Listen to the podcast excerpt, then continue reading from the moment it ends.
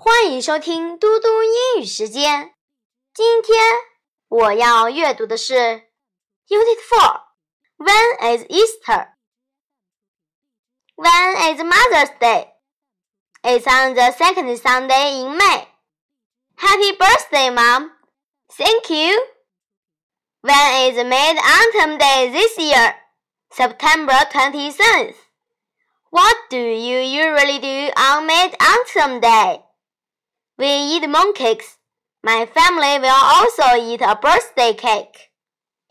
A birthday cake for Mid-Autumn Day? My cousin's birthday is on Mid-Autumn Day this year. Cool! A. Let's talk. There are some special days in April. What are they? April Fool's Day and Easter. When is April Fool's Day? It's on April 1st. And Easter? It's on April 5th this year. Wow, I love April. Let's learn. When is the sports meet? It's on April 4th.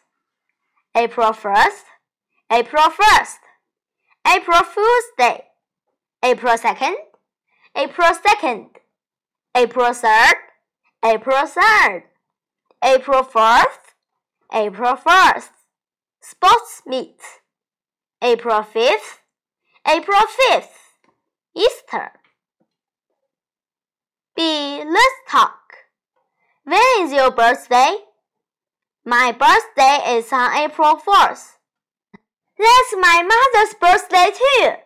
Cool. What will you do for your mom? I will cook noodles for her. Chinese noodles are delicious. Please come then.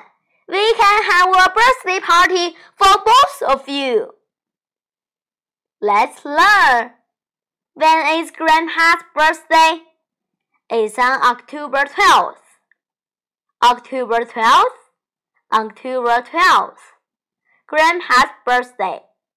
April 20th. April 20th. Grandma's birthday.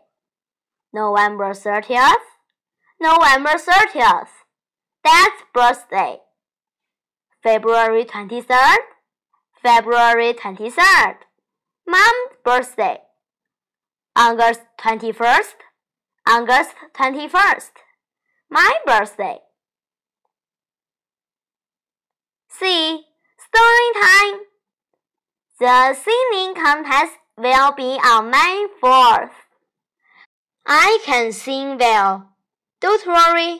Practice makes perfect. Will you come to the party? Today is Rabbit's birthday.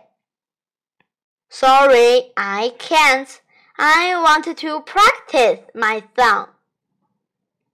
Will you play football with me after lunch? Sorry, I can't. I want to practice my song.